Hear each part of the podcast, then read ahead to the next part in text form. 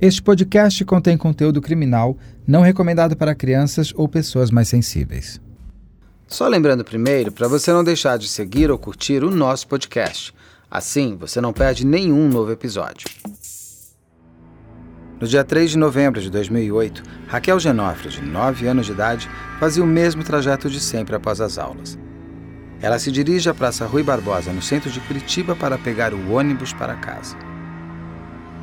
Mas diferente dos outros finais de tarde, aquela seria a última vez que Raquel deixaria a escola com um sorriso no rosto ao lado dos colegas de classe. Raquel desaparece e só seria encontrada 48 horas depois, quando já estava sendo procurada pela família e pela polícia. A forma cruel com que seu corpo foi achado chocou não só o Paraná, como todo o país. Enrolada num lençol com marcas de sangue, Raquel estava em posição fetal, desnuda da cintura para baixo, dentro de uma mala de viagem que havia sido deixada na rodoviária da cidade. Depois de ser analisada pelos médicos legistas, descobriu-se que Raquel havia sido vítima de violência sexual, além de ter sinais claros de agressão física. No corpo da garota havia apenas uma pista que mais tarde se mostraria vital para a solução do caso restos de DNA do criminoso. A polícia então começou a buscar o rosto por trás do DNA, mas o agressor já estava bem longe dali. Durante 11 anos, os pais de Raquel ficaram à espera da solução para as duas principais questões que envolviam essa história. Quem teria feito tudo isso com a menina? Como ele conseguiu atrair Raquel, que era uma garota com inteligência acima da média? As respostas só chegaram em 2019, depois que o Brasil passou a ter um banco de dados genéticos de criminosos. Carlos Eduardo dos Santos estava preso desde 2016 em Sorocaba, no estado de São Paulo, mas seu DNA só entrou para o banco de dados três anos depois. Com histórico de estelionato e abuso de menores de idade, Carlos Eduardo não teve qualquer pudor em assumir a morte de Raquel. Ele conta que ludibriou a menina dizendo que era produtor da dupla de palhaços Patati Patatá e que ele a levaria para ver as gravações do programa. Infelizmente, essa mentira foi a isca perfeita para ele fisgar Raquel. Julgado em 2020, o homem recebeu mais de 50 anos de prisão por esse crime, que foram somados às outras penas de 22 anos por delitos pelos quais Carlos Eduardo já cumpria a pena.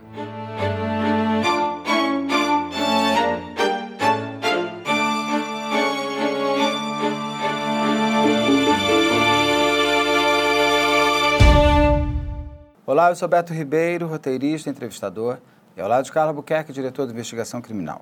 Eu converso agora com a doutora Camila Seconello. Doutora Camila é, uma da, é a delegada responsável por um dos casos mais icônicos hoje até do Brasil, que é o de Raquel Genofre, morta em 2008 e que foi uma longa saga para se descobrir o autor do crime. Mas quem vai me contar melhor tudo é a doutora Camila. Doutora Camila, muito obrigado pelo seu tempo. É, eu sempre gosto de lembrar que eu entrevisto como se eu não soubesse de nada, para que a senhora possa contar todo o seu trabalho. Aliás, posso te chamar de você? Claro. Uhum. Então, muito obrigado. Então, doutora, é, eu, queria, eu vou começar com a pergunta que já é clássica do programa. Doutora, que caso é esse? Certo. É, o caso Raquel Genofre, né, é um caso que foi investigado pela Polícia Civil desde 2008. Quando eu assumo aqui a divisão de homicídios em 2019, então esse inquérito já está sendo investigado há 11 anos. É, assim que eu tenho o primeiro contato com o inquérito, eu vejo que é um inquérito policial que foi extremamente trabalhado, muitas linhas de investigação, é, muitos delegados e ótimos investigadores passaram por essa investigação e nós temos ali cerca de 100, mais de 100 suspeitos indicados ao longo das investigações, seja indicado por denúncia anônima, seja indicado pela família, seja indicado por parentes, amigos, conhecidos. Porém, é, nós tínhamos dentro desse inquérito a prova técnica, né? Nós tínhamos a vantagem na investigação é, de ter um DNA né, coletado na cena do crime, já que na cena do crime, a hora que foi encontrado o corpo da menina Raquel, foi colhido um DNA né, na cavidade anal dela, do abusador e do assassino dela. e esse DNA ele foi coletado em 2000, 2008 e preservado. Então, cada suspeito que surgia no inquérito, automaticamente ele ia, é, era coletado o DNA desse suspeito para confronto é, com o DNA encontrado na cena do crime. E por mais de 100 vezes, né, é, apareceram alguns suspeitos, mas o DNA resultava negativo, ou seja, não correspondia ao DNA encontrado no corpo da Raquel na cena do crime. Então, quando eu assumi esse inquérito, eu já vi que ele tinha sido muito trabalhado, muitas linhas de investigação e sem o resultado efetivo. É, assim que eu assumi, recebemos algumas denúncias, recebemos muitas denúncias anônimas de pessoas citando estupradores, pessoas que moravam próximo ao local do fato, que tinham um comportamento estranho. E assim que recebíamos essas denúncias, nós automaticamente identificávamos esse suspeito, trazíamos para oitiva e encaminhávamos por ADNA e os resultados seguiam dando negativo. Bom, é, existe uma lei federal desde 2012 que determina que é, sejam coletados DNA de todos os presidiários que estão condenados por crimes violentos, certo? É uma lei que existe desde 2012, mas ela não era cumprida com o rigor necessário nos estados. É, em meados de 2018, né, o então ministro da Justiça ele começa a dar uma atenção a essa lei e, e acaba remetendo um aporte financeiro para os estados, um grande aporte financeiro, em contrapartida que os estados façam a coleta do maior número possível, né? Ele dá uma meta de coleta de DNA em presos recolhidos no sistema penitenciário. É, e a ideia, né, é recolher esse DNA dos presos, jogar no banco de dados nacional, que o sistema automaticamente vai dar o match com algum é, DNA coletado em cenas de crime, né, em todo o Brasil. Então, no segundo semestre de 2019, eu recebo uma ligação telefônica do perito, aqui da Polícia Científica do Paraná, falando: é, é, doutora Camila, nós conseguimos identificar o assassino da Raquel. Então, foi uma surpresa, uma grande alegria, um grande alívio, né, ter chegado a, a, a esse, a esse assassino através da prova técnica, através de algo incontestável. É, então, comecei a pegar algumas informações de quem era esse assassino, onde ele estava. É, o assassino, né, que deu o match no confronto uhum. de DNA, trata-se do Carlos Eduardo. Então, começamos a estudar quem era Carlos Eduardo. Carlos Eduardo estava preso é, em São Paulo, né, num presídio no estado de São Paulo, um presídio é, especial para pessoas que cometem crimes sexuais. Ele estava preso desde 2016 por crimes sexuais e ali em 2019, quando foi feita uma coleta de DNA nesse presídio e inserido no banco de dados nacional de perfil genético, automaticamente a cruzou, né, cruzou e deu match com, uma, com um local de crime aqui de Curitiba. Analisando ali os dados, vimos que se tratava é, do caso da menina Raquel. É, o Carlos Eduardo, analisando a ficha dele, analisando o perfil dele, né, nós vimos que ele vinha cometendo crimes desde 1985 tá? É, ele cometeu ali pelo menos cinco ou seis crimes de estupro, de abuso contra crianças ali de quatro anos, sete anos, nove anos, a mais velha de 14 anos, é, e cometeu cerca de 20 crimes de estelionato, tá? Durante todo esse período aí de 85 até 2016, quando ele é preso e remetido à penitenciária de São Paulo. É, Carlos Eduardo usava vários CPFs falsos, né, usava vários nomes falsos, aplicava muitos golpes de estelionato e de abuso sexual contra crianças. É, durante essa carreira criminosa do Carlos Eduardo, ele foi preso algumas vezes, fugiu algumas vezes, recebeu indulto presidencial em uma das circunstâncias, é, e acabou sendo detido em 2016, que foi o período que ele ficou mais tempo preso, né? E daí, é, com essa detenção e com a coleta do DNA, foi possível identificar que ele era o assassino da Raquel. É, antes de interrogar ele, nós conversamos com familiares deles, com pessoas ligadas a ele, o Carlos Eduardo, ele é uma pessoa que usava da, da lábia, né, da conversa, da fluência verbal dele para enganar uma série de pessoas. Então, ele não tinha um paradeiro fixo, tá? Ele passava seis, sete, oito meses em cada cidade, na maioria das vezes cidades pequenas do interior dos estados. Então, Curitiba acabou até sendo uma exceção, né? Então, ele passou esse, esse tempo todo, desde 1985, residindo é, em Santa Catarina, no Paraná, em São Paulo, principalmente nesses três estados, pulando de cidadezinha em cidadezinha. Quando ele chegava numa cidade pequena, numa nova cidade, a primeira coisa que ele fazia é se apresentar para o pastor da cidade.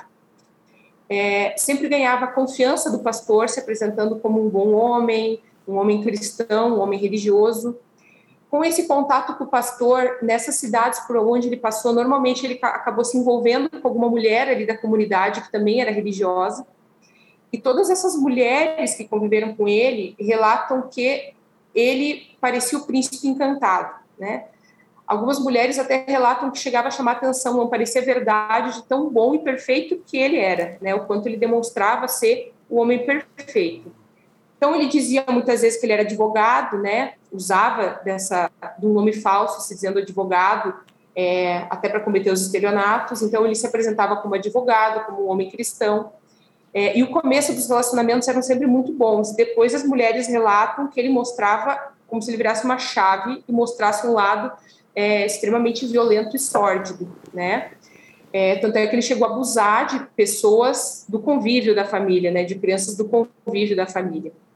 Quando ele virava essa chave, quando ele começava a perceber que estavam notando os golpes dele, ele mudava a sua personalidade. Ele começava a agir com violência contra essas mulheres, com ameaças contra essas mulheres.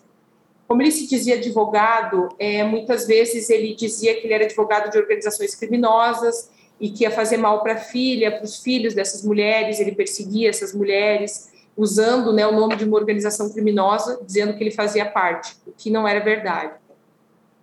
Nós percebemos nesse tempo todo também é, que ele, ele dava, fazia muitos golpes de estelionato dentro da própria família. Ele, ele chegava para a sogra, pedia um dinheiro para entrar com pedido de aposentadoria, pedia CPF das pessoas para entrar com pedido de aposentadoria e usava esses CPFs para cometer crimes, para comprar coisas e fazer dívidas em nome dessas pessoas. E a gente percebe um padrão que a partir do momento em que esses golpes, essas estranhezas começavam a vir à tona e ele via que estava sendo descoberto, ele começava a se mostrar agressivo né? E o jogo virava.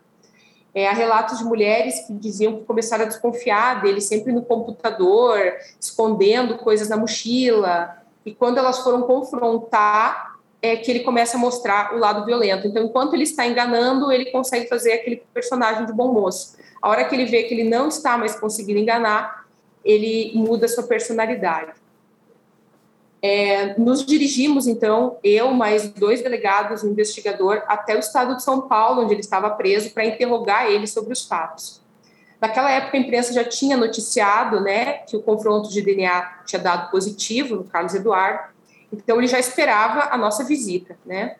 Assim que chegamos, inicialmente ele falou que preferia não comentar o fato, mas depois, nós argumentando que nós tínhamos né, já o confronto, uma prova técnica, né, é, contra ele, que não teria como ele dizer que não era ele, ele resolveu falar.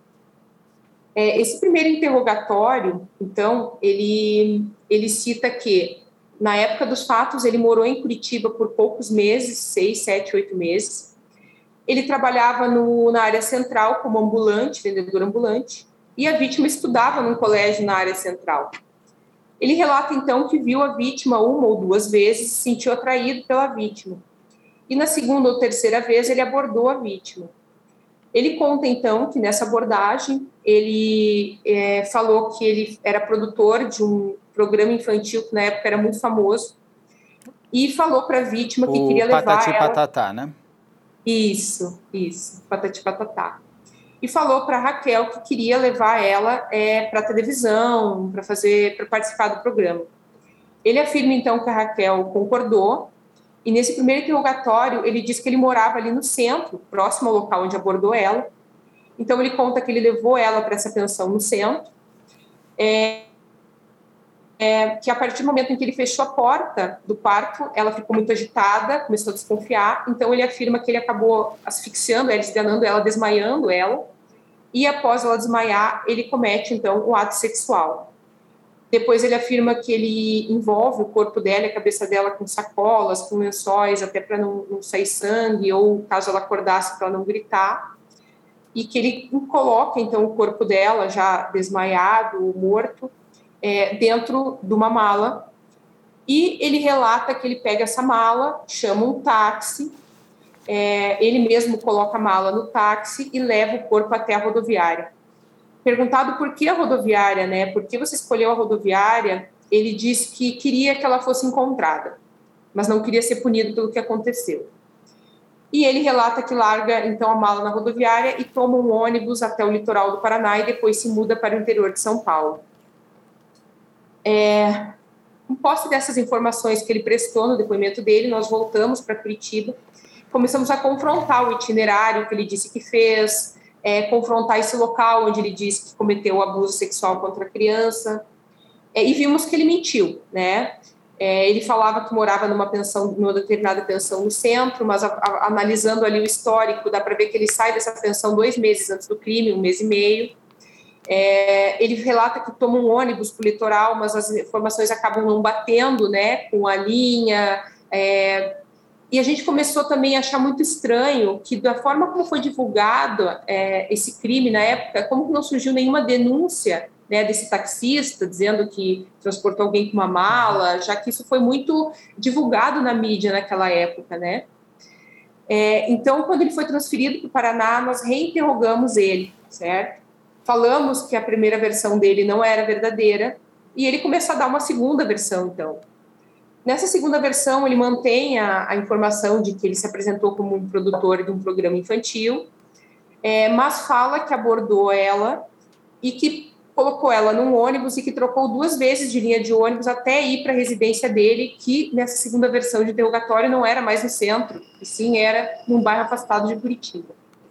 Nessa segunda versão também ele fala que, que pegou dois ônibus para transportar a mala, o corpo dela, até a rodoviária é que são versões também que a gente não conseguiu comprovar, que ele não conseguiu explicar. É, nesse segundo interrogatório, conversando ali com o investigador ali do caso, com os delegados, é, foram interrogatórios muito longos, né? E nós chegamos à conclusão que ele estava se divertindo em contar histórias mentirosas, né?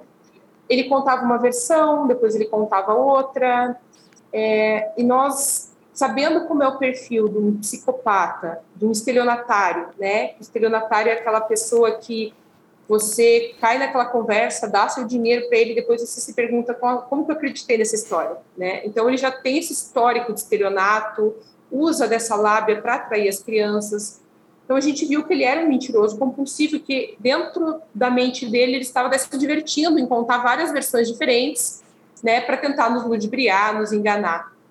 Então a gente viu que, infelizmente, a gente não ia conseguir ter a versão completa de como aconteceu esse fato.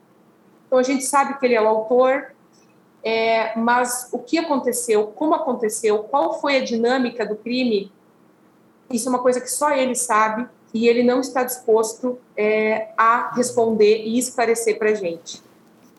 É, depois de ele sendo encaminhado né, para um exame de insanidade mental, foi constatado né, pelos médicos psiquiatras do ML que realmente ele é um sociopata, um psicopata, né? E as características desse psicopata essa falta de empatia, essa diversão que eles têm em enganá-lo, de briar, mentir. É, e uma coisa me chamou muita atenção, eu sempre digo que o interrogatório dele foi uma coisa muito diferente e única né, na, minha, na minha carreira como delegada de polícia. Porque normalmente, quando você faz um interrogatório né, de um homicida, de um traficante, a tendência é que eles mintam, né? Mas a hora que ele conta uma versão mentirosa e você apresenta uma prova mostrando que ele mentiu, a reação desse preso, desse interrogado, ele, ele tem microexpressões faciais, ele se remexe na cadeira, ele funga, ele mexe um pouco o rosto, ele, ele demonstra, nem que seja com milésimos de segundo, uma reação a ter sido surpreendido numa mentira. É, e o Carlos Eduardo ele não apresentava isso, né? É como se ele não tivesse emoções nos relatos dele, não tivesse emoções quando ele é confrontado com as próprias mentiras. É como se ele ficasse sempre no mesmo nível, não tivesse expressões faciais e não se afetasse com nenhum momento do interrogatório e nem com os momentos em que ele era confrontado sobre o terrível crime é, que ele cometeu. Doutora, não sei nem como te agradecer todo esse overview que a senhora me deu aqui. que você me deu. Deixa eu. Tem várias perguntas dentro do que você fez, eu vou tentar puxar pelas mais recentes dentro do que você está contando, até voltar no banco genético. É, ele tinha histórico, pelo menos conhecido e preso, de homicídio? Não. É, foi uma pergunta que nós fizemos durante o interrogatório dele e ele fala que aquele foi o primeiro homicídio que ele cometeu, que ele abusava sim das vítimas, né? Mas que ele nunca tinha cometido um homicídio, que aquele crime era um crime que tinha marcado a história criminal dele. É, ele alega que no momento em que a, a menina Raquel percebeu que ia ser abusada e tentou reagir, tentou gritar e se mostrou é, incomodada, assim que ele fecha a porta da pensão, ele disse que a, a, a, o intuito dele ali foi realmente é, acabar com aqueles gritos dela e matar ela, né? É, mas que ele alega, e pelo histórico criminal que nós sabemos, é, não existe nenhuma outra ocorrência de estupro com morte. O que é sempre um pouco fora do comum, vamos dizer, né? Porque depois que um predador sexual, primeiro é um serial estuprador e depois ele se torna, ele mata, ele passa essa vontade, ele deveria ter retomado. Mas não, não, não tem nenhum caso parecido, nada que tenha sido investigado e nada que ele tenha contado. Nada que ele tenha contado. A gente sempre lembra que a gente tem um, um problema nesses crimes sexuais, né? Muitas vezes as vítimas não denunciam uhum. ou denunciam, mas é, não sabem identificar. Então, com certeza, existe a possibilidade de haver inquéritos em aberto e ele ter sido um dos autores de algum homicídio de uma criança, não é uma hipótese que a gente descarta, né? Mas comprovado, indiciado, é, não temos outros casos envolvendo homicídio. Ele tinha o, o era comum o, o, ele violentar meninas ou era mais meninos? Olha, a gente tem um histórico de uma violência contra menino, né? Acho que são cinco, são seis ou sete é, inquéritos onde ele é suspeito né, de violência sexual, um menino e o restante são, são meninas. Tá. Porque até porque tinha, tem uma. Alguém me deu, me falou que como ela estava com o cabelo mais curto, que ele gostava mais de menino, isso não, não, não tem. Não, não bate dentro do que ele já tinha de histórico de violência. Ou bate? É, ele não, ele não quis falar, nós questionamos isso, né? Porque a, do cabelo, questionamos isso a ele, ele, ele nega, né? Ele tem histórico, sim, de violentar meninos também, mas é, até quando a gente analisou, por exemplo, o computador apreendido na residência dele, que a gente pôde acessar os sites que ele frequentava, são sites pornográficos, tá?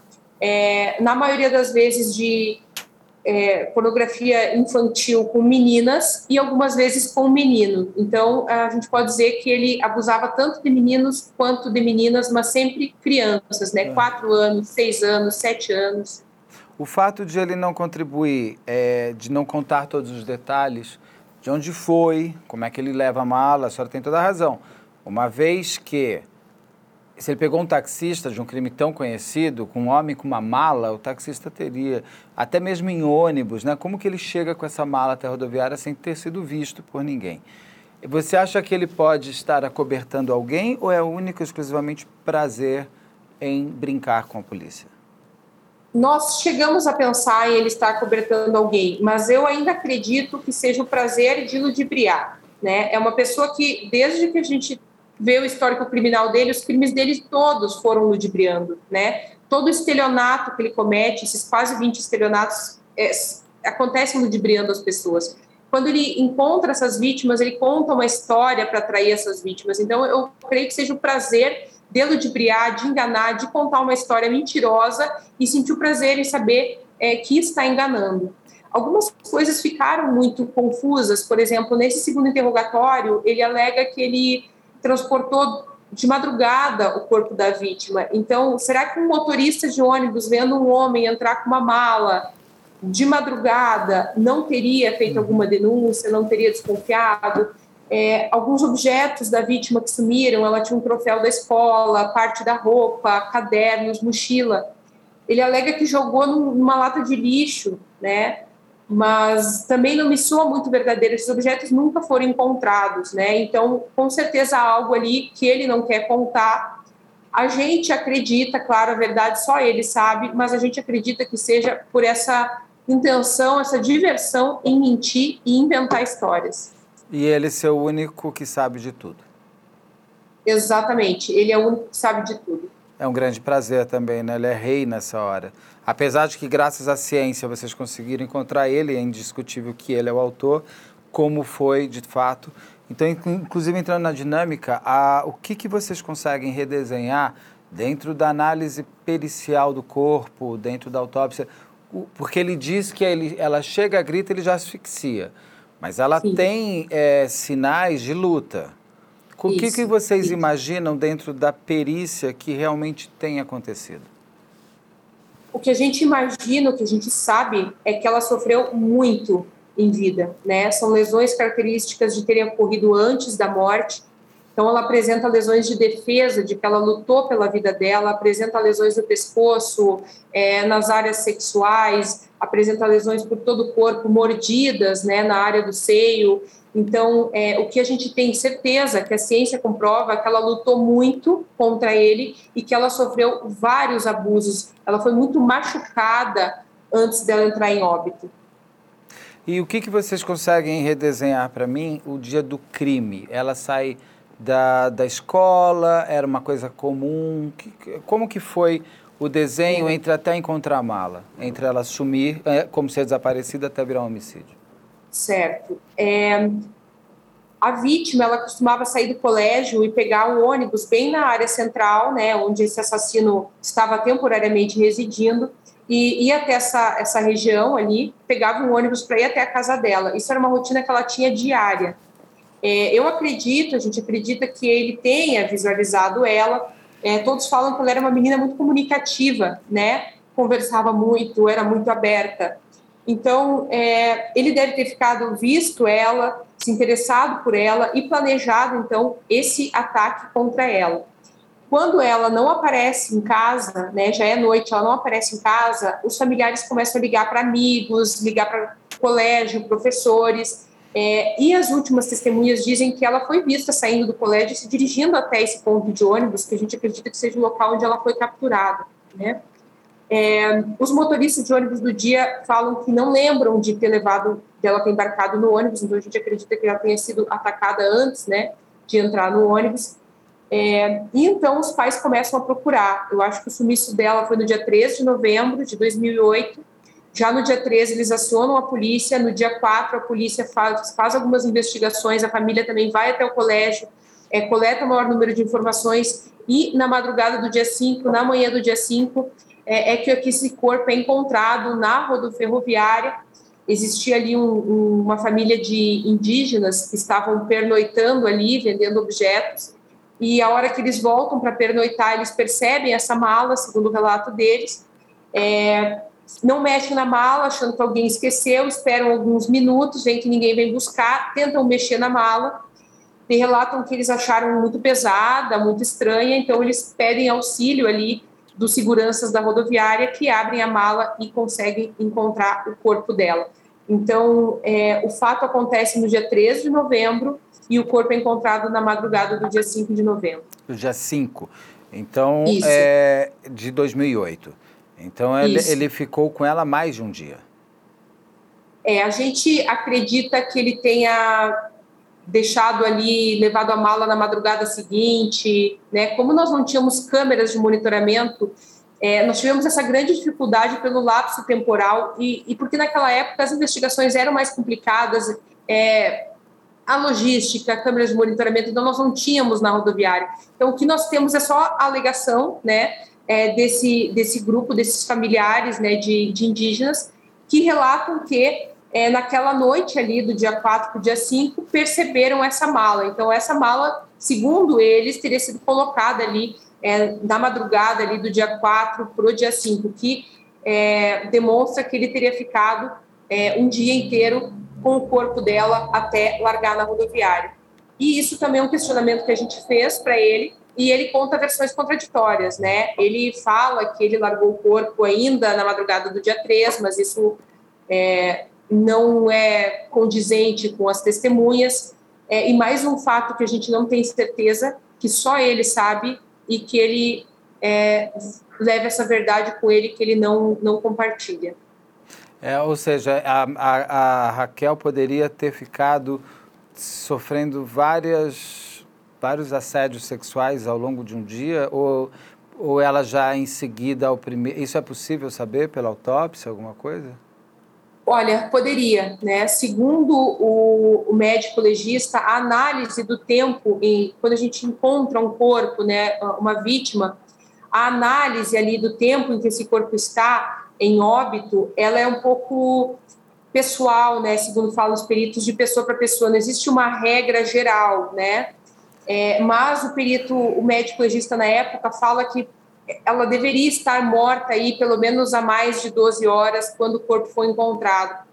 Então a gente acredita que ele pode ou ter é, cometido crime, matado ela e esperado, né, passado um, ficado um tempo com o corpo até decidir o que ia fazer, é, mas não descartamos a, a, hipótese dele ter ficado um grande tempo é, abusando é, cometendo atos é, criminais, né, contra contra a vítima. Ele explica a mala, como é que ele tinha, se ele comprou, se ele não comprou, se a mala era nova, ou o que, que vocês conseguem ver pela perícia? Certo. A perícia mostra que a mala ela era um pouco desgastada, né? No início das investigações, no início do inquérito policial, ainda em 2008, foi feito, foram feitas várias diligências, até localizada uma, uma loja no centro, que poderia ser a loja onde ele comprou a mala. É, as pessoas descreveram uma pessoa muito semelhante a ele como sendo o possível comprador da mala, né? É, porém, a mala estava um pouco desgastada e ele, mais uma vez, não conta exatamente a verdade, porque ele relata que essa mala ele trouxe de São Paulo, que ele trouxe de ônibus, que era uma mala antiga. É, os objetos, os sacos plásticos que ele usou para enrolar o corpo da vítima o lençol, ele fala que ele trouxe tudo de São Paulo. Porém, a própria sacola encontrada, né, em volta ao corpo da vítima é de uma loja aqui, né, de Curitiba. Então você vê várias contradições, várias mentiras, até detalhes que não fariam a diferença no julgamento uhum. dele, como onde era esse lençol, onde você encontrou essa sacola plástica, como você transportou o corpo. É, ele mente e inventa versões que não são compatíveis com as diligências que a gente fez no inquérito. Eu ia comentar isso. As coisas que ele deixa de contar não vão deixar ele ter mais ou menos tempo na cadeia, vão? Nem, de forma alguma, né? É, ele, a prova do DNA é uma prova incontestável, né? É aquele tipo de prova que, muito diferente de uma prova testemunhal, que a testemunha pode mudar de ideia, pode querer ver o que não viu, a prova técnica do DNA ela é incontestável. Então, ele já estava praticamente condenado a partir do momento em que essa prova técnica apontou que ele era o assassino dela, né? Mas ele pega essas minúcias é, e isso a gente concluiu depois de longos interrogatórios que duraram mais de duas horas, né? Que ele estava se divertindo com a situação, se divertindo em contar mais uma mentira, em ludibriar os delegados ludibriar o investigador, ludibriar a imprensa e contar mais uma mentira, é, analisando se a gente ia acreditar e se ele ia ser vitorioso em mais essa mentira, porque esses detalhes não fazem diferença nenhuma na condenação dele.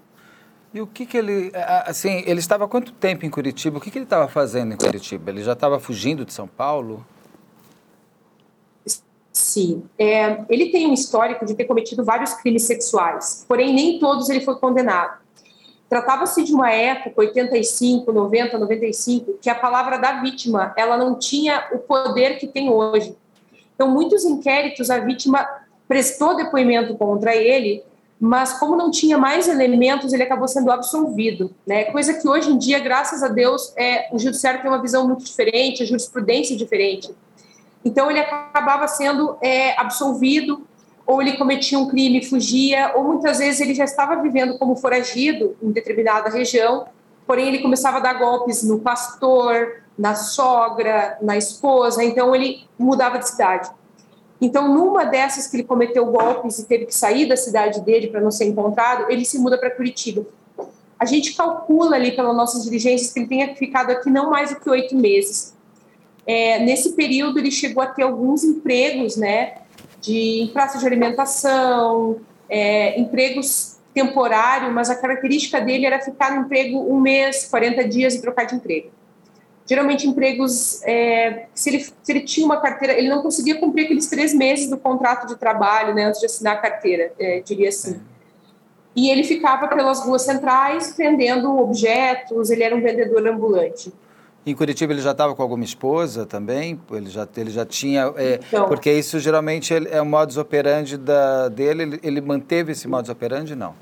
Vocês não acharam? Então, isso foi outra coisa que nos intrigou muito, porque é, todos os locais por onde ele passou, ele teve um relacionamento conjugal, sempre com pessoas boas, pessoas religiosas, né?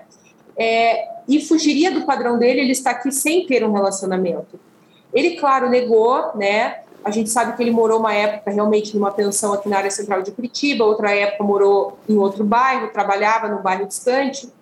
É, porém, na época em que foi descoberto que ele era o assassino, é, nós pedimos denúncias, pedimos que a população indicasse. É, poxa, ele teve algum relacionamento? Quem era a mulher dele na época? Até para a gente entender a dinâmica do crime quem eram os empregadores dele na época. Porém, não, não, vier, não veio nenhuma denúncia para a gente nesse sentido, né? Ninguém se apresentou, não veio nenhuma denúncia anônima nesse sentido. E quando a gente conseguiu identificar esses empregadores dele, é, pessoas que foram vizinhas dele nessas pensões que ele morou, as pessoas todas diziam que ele era uma pessoa que passava completamente despercebido. Uma pessoa calma, uma pessoa boa e uma pessoa reservada. Então, eu acredito que muita gente cruzou com Carlos Eduardo, porém não percebeu, né? Não associou. É, e isso foi bem, bem característico, assim, as pessoas falando sempre que ele era uma pessoa tranquila, uma pessoa calma, uma pessoa introvertida que não não deixava grandes marcas ali, passava completamente despercebido. Que é o que a maior parte dos predadores sexuais querem também, né? Exatamente. Não serem vistos. Ah, Exato. Uma curiosidade, ele tem filhos, o Carlos Eduardo? Sim, ele teve filhos, né? Ele foi casado, ele teve filhos. É, os filhos pedem para a gente preservar o nome deles, é, mas ele, os filhos não mantêm mais contato com ele, né? Mas ele assim tinha, começaram... ele, ele tinha uma relação com os filhos? Teve, né? Mas a partir ainda antigamente, quando começaram os abusos sexuais, não esse cometido contra Raquel, mas os outros virem à tona, esses filhos, essas mulheres cortaram relações com ele, então fazia muitos anos é que ele não via os filhos, que ele não era visitado pelos filhos e que os filhos não mantinham contato com ele. Ele, os filhos, não sei se aconteceu, eles não relataram, relataram, os filhos sofreram abuso dele? Não relataram. Né? Os filhos têm uma grande reticência em falar, né? eles não querem falar, mas não relataram, a gente não sabe se aconteceu ou não, mas eles não relataram é, nem, nenhum abuso. O, depois que o Carlos Eduardo, a cara dele apareceu, e é porque ele estava sendo, ele estava preso por outros crimes, mas quando ele aparece ele se torna uma celebridade criminal.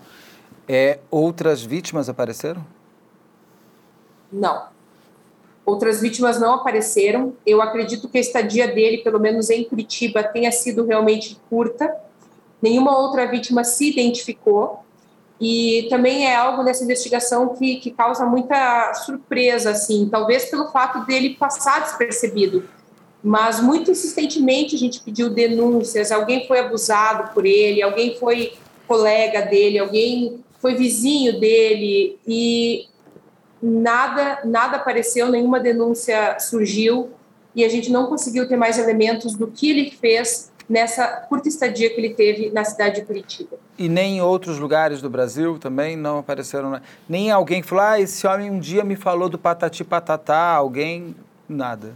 É, nós detectamos um boletim de ocorrência né, registrado um pouco antes do caso da Raquel, é, no interior do estado, né, na cidade de Mandaguari, é, um pai procura a polícia, se não me engano, é um pouco antes, um, um pouco antes, isso, alguns meses antes, procura a polícia dizendo que a filha dele, que se não me engano tinha oito ou nove anos, foi é, interceptada por esse homem, né, que depois se identificou, foi identificado como sendo Carlos Eduardo, é, e ele fala a mesma história, que era produtor de programa infantil, que era para essa menina ir até o local onde ele estava hospedado em Mandaguari.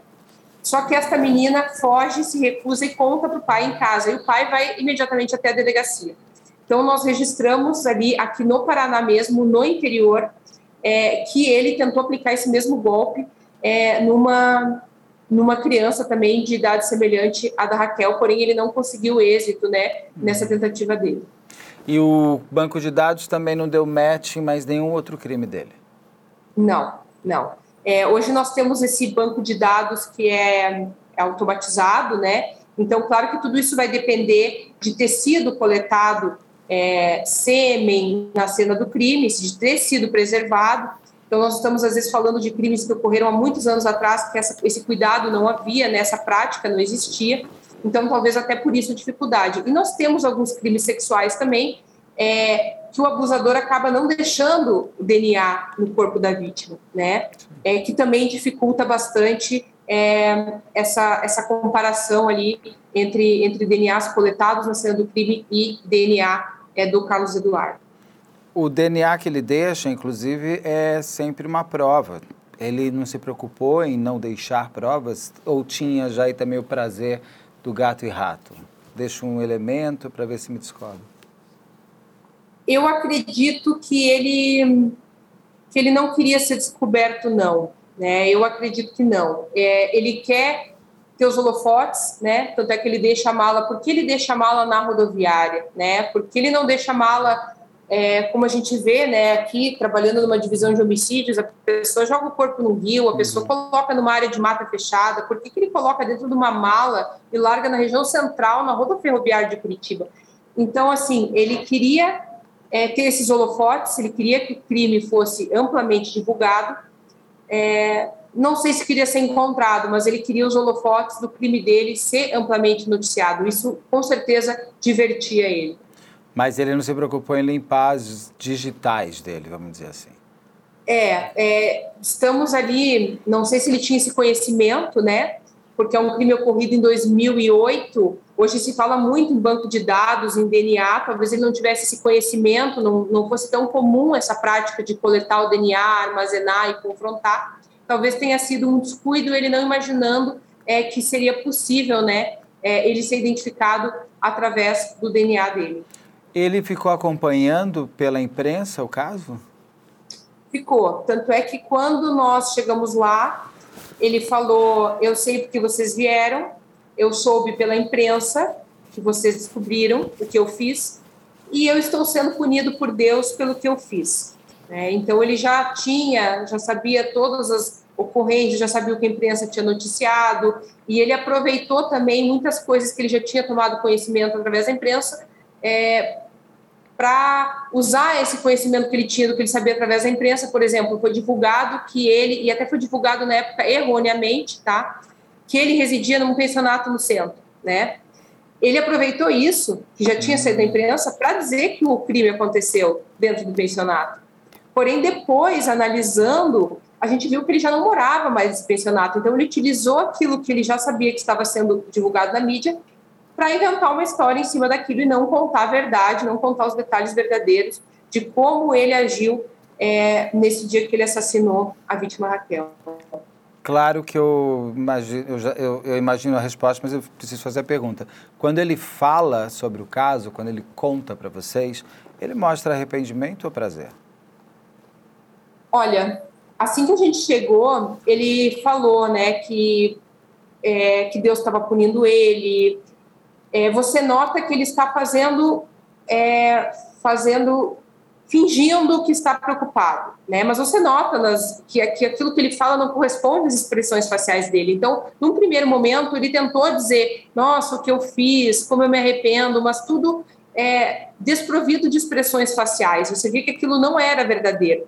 Então a gente nota que no primeiro momento ele tenta, né, conduzir a equipe de delegados, tentar dizer que ele é, está muito arrependido, que ele é uma vítima, e a partir do momento que ele vê que isso não vai funcionar, ele já abandona isso, né? E já começa a relatar tudo é, com a frieza é, comum a ele, né? É, de forma técnica, fria e sem, sem mostrar nenhum remorso, sem mostrar expressões faciais, sem mostrar arrependimento. Então, a partir do momento em que ele tenta é, se fazer de vítima e ele vê que aquilo não está funcionando, ele abandona essa tentativa e já começa a relatar tudo é, sem, sem usar esse vitimismo. Né?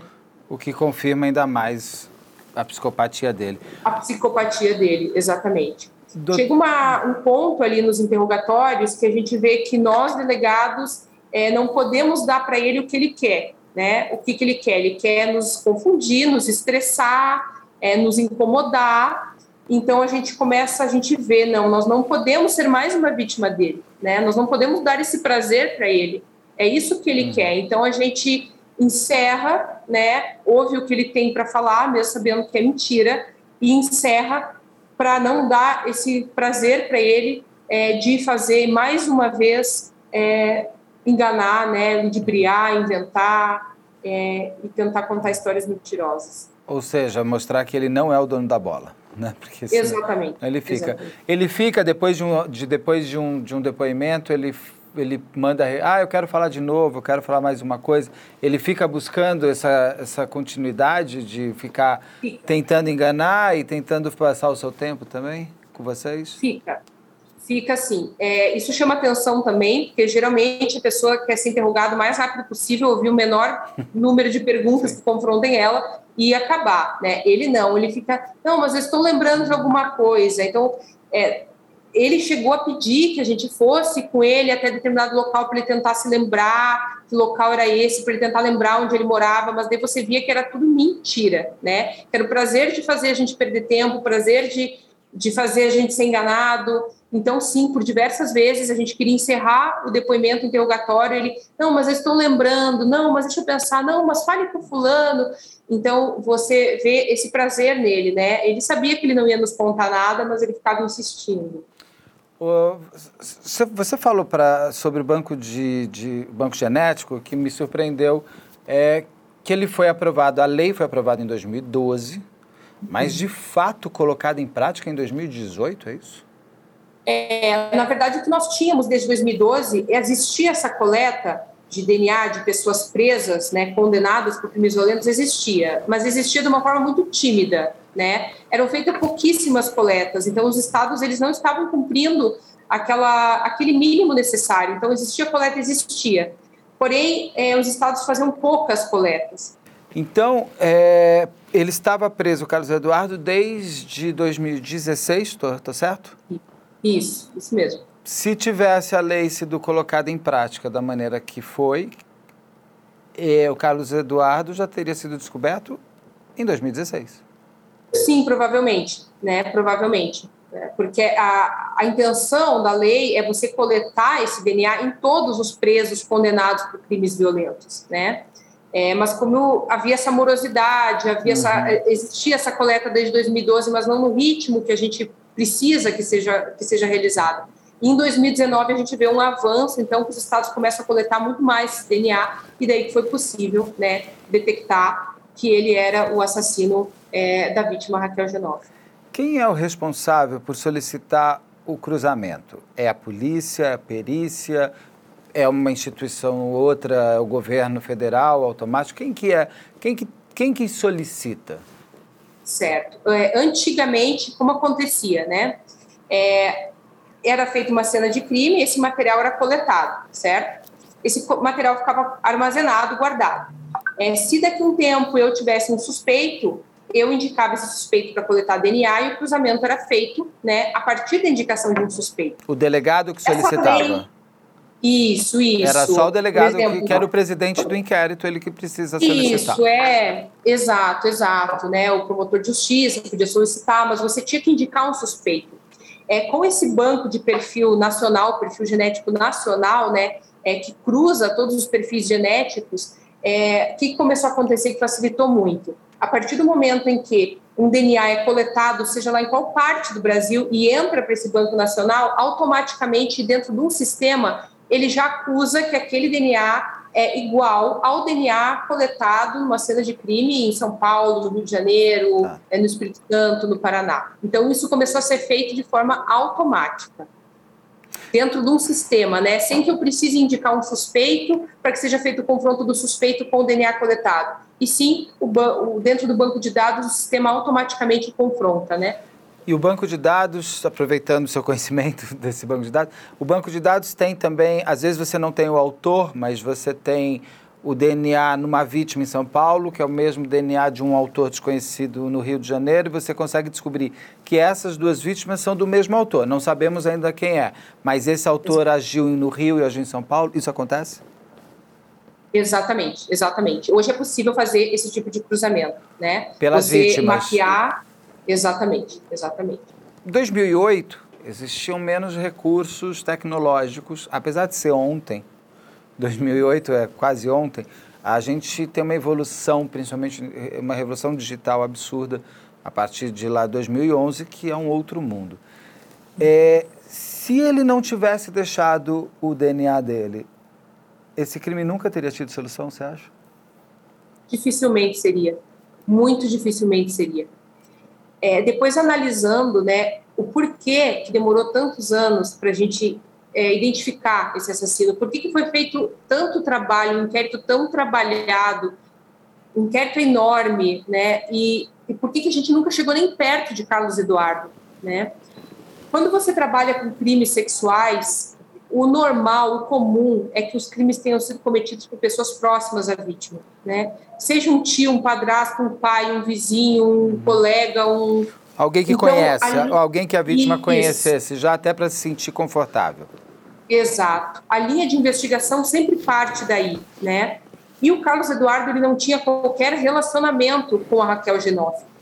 É, quando a gente vê que o crime não foi cometido por pessoas próximas à vítima, daí se trata daqueles predadores sexuais, né, que tem como profissão é, estuprar e abusar. Mas daí você conta com alguns elementos, por exemplo, câmeras no local, né, uhum. onde ela sumiu, é, denúncias, mas no caso do Carlos Eduardo, ele era uma pessoa que passava batido. Nós tivemos inúmeras denúncias aqui durante toda a investigação é, de pessoas dizendo: ó, oh, tem, um, tem um homem que tem um perfil, fica olhando para meninas, abusador, que mora ali no centro, tem um homem. Só que ele, ele nunca foi tido como abusador por ninguém. As pessoas que conviveram com ele aqui em Curitiba diziam que ele passava despercebido. Então, é, ele não tinha residência fixa aqui. Não, ele não tinha nem relação, né? Ele não tinha nem relação Nada. com a cidade.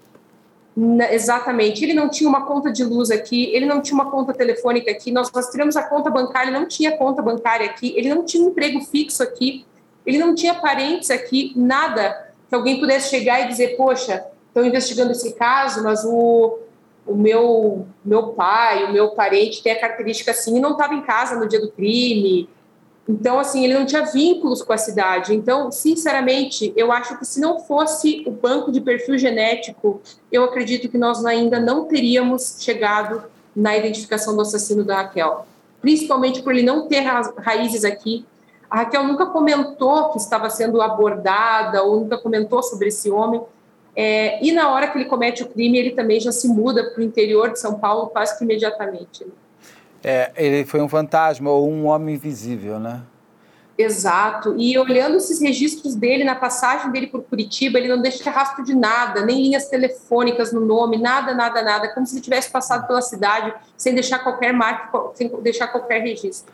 Ele não teve nenhuma relação como ele tinha, ele não teve nenhuma relação com alguma mulher que até pudesse ter visto a mala, por exemplo, ou qualquer coisa assim. Daí ele teria sumido. Ela teria achado Isso. estranho. Ele não teve, ele foi um homem invisível mesmo. Foi um homem invisível. E quando a gente trata de crimes sexuais, a gente tem muita dificuldade a população denunciar tráfico, traficantes, até homicidas. Mas quando se trata de crimes sexuais, a gente vê que a população brasileira tem o costume de colaborar e denunciar né? Você nota esse costume. É, a, a, população brasileira ela tem receio de, de denunciar para a polícia, mas quando se trata de crimes sexuais, a população denuncia, né? Então, normalmente, mesmo pessoas da família não aceitam isso e acabam denunciando. E nesse caso, o nome do Carlos Eduardo foram figurados tantos nomes como suspeitos durante esses 11 anos de investigação, mas ninguém nunca chegou nem perto de nenhuma denúncia nenhuma informação que citasse o Carlos Eduardo. Ah, falamos bastante do Carlos Eduardo, mas eu sempre acho que a vítima merece sempre mais destaque nessa, nessas histórias. Queria que você me ajudasse a desenhar o perfil da Raquel. Quem era a Raquel? Quantos anos ela tinha? Se você conversou com a família, quais eram os sonhos dela? Quem era a Raquel? Quem que você pode me contar? Então, a Raquel tinha nove anos. Ela era descrita por todos como uma pessoa muito simpática, muito comunicativa É, era uma menina que fazia amigos facilmente, era uma menina inteligente. As pessoas relatam que ela gostava muito de ler, passava muito tempo dentro de biblioteca. No dia, então, que ela foi capturada, ela, ela havia ganhado um troféu no dia anterior, no concurso de redação na Biblioteca Pública aqui de Curitiba. Ela levou esse troféu para o colégio para mostrar para a professora, né? Esse troféu acabou desaparecendo, né, com a morte dela. Então, uma menina inteligente, comunicativa, cheia de vida, é, que tinha ali suas pretensões, gostava muito de ler, era muito esforçada. É, e foi uma grande dor, né? eu acompanhei todo o sofrimento da família, eu assumi o inquérito apenas em 2019, logo que crime foi solucionado, mas outros delegados, né, como a doutora Vanessa, que tiveram acompanhar a família do início ao fim, não tinha um mês que a família não vinha aqui, a mãe não viesse aqui, a tia não viesse aqui, pedindo ajuda, pedindo solução, pedindo alguns esclarecimentos, se colocando à disposição. Então foi um sofrimento muito grande para essa família é, e foi foi um alívio a gente conseguir é, né, identificar através da prova técnica esse assassino e eu participei também do júri dele que ele foi condenado aí a, pelo que eu me lembro a mais de 30 anos é, de prisão. A Raquel tinha irmãos, você sabe? Não que eu lembro, eu acho que não. Não. E a família, ela, tava, ela morava com a mãe, é isso? Ela estava indo para casa da mãe, porque os pais eram isso. separados. Isso, os pais eram divorciados, né? Então ela residia com a mãe, mas ela frequentava a casa do pai nos finais de semana, né? Mas era com a mãe que ela residia. Ela pegava todo dia o ônibus no final é, do colégio e ia até a casa da mãe. A mãe na época trabalhava fora também, tinha uma rotina é, bastante atribulada.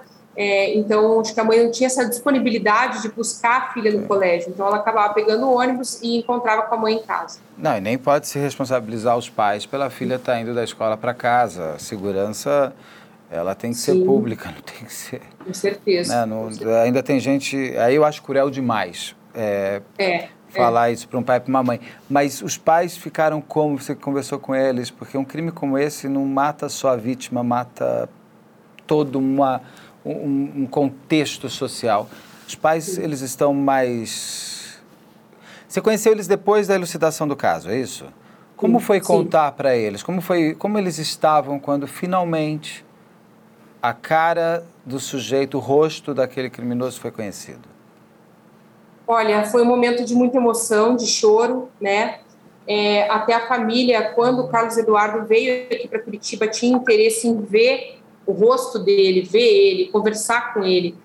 É, acabou que eles acharam melhor mesmo só ver e não conversar, porque estavam muito, muito, muito abalados né, pelo que tinha acontecido. Então, eles tinham essa necessidade de ver o rosto desse assassino.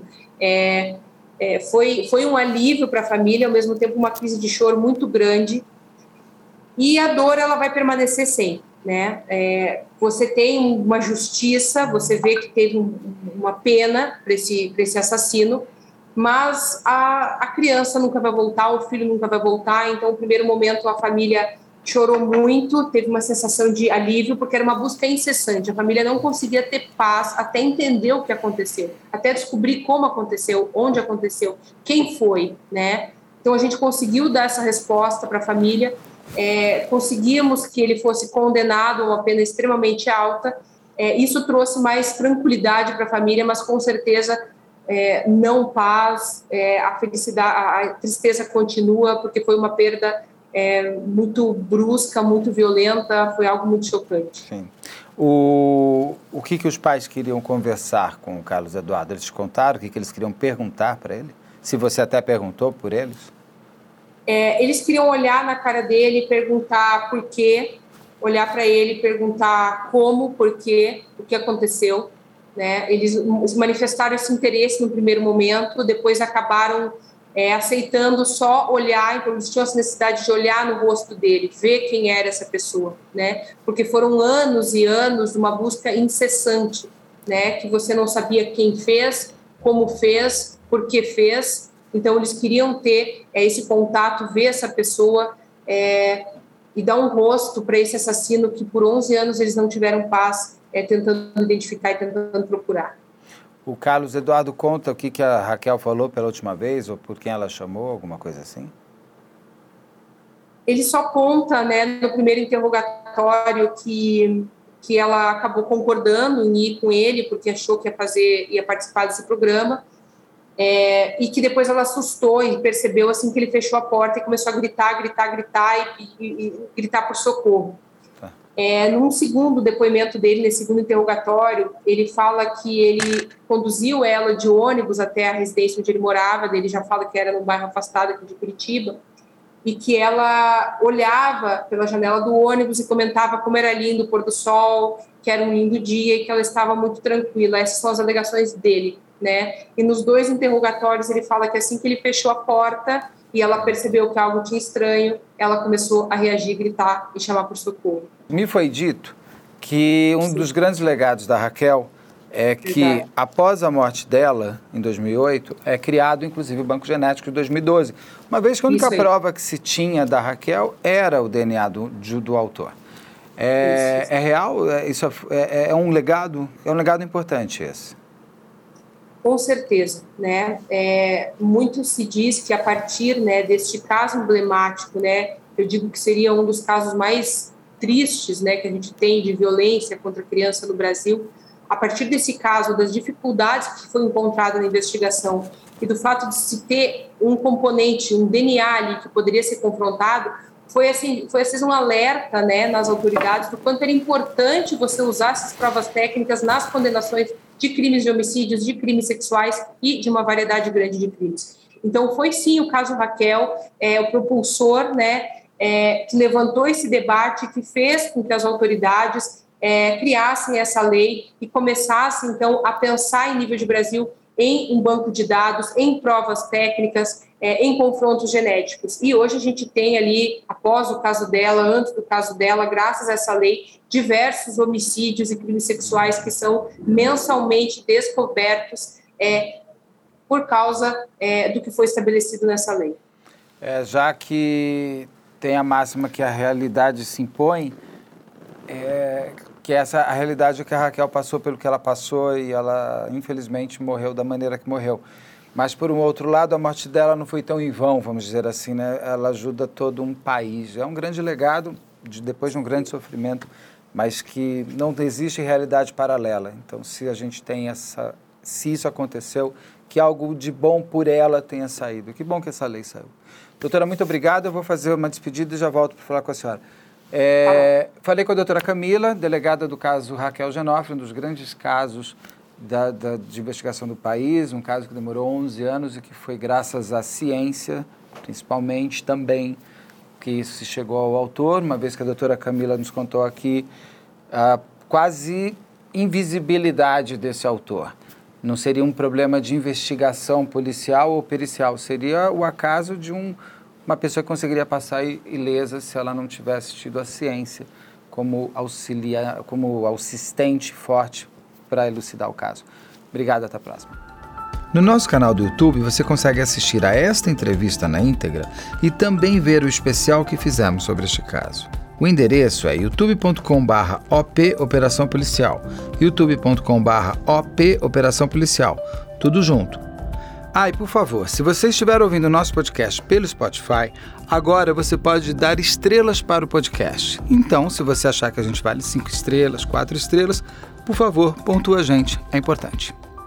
Este podcast é produzido pela Land e conta com André Monteiro na operação de áudio e Bruno Salvagno na coordenação de pós e mixagem final.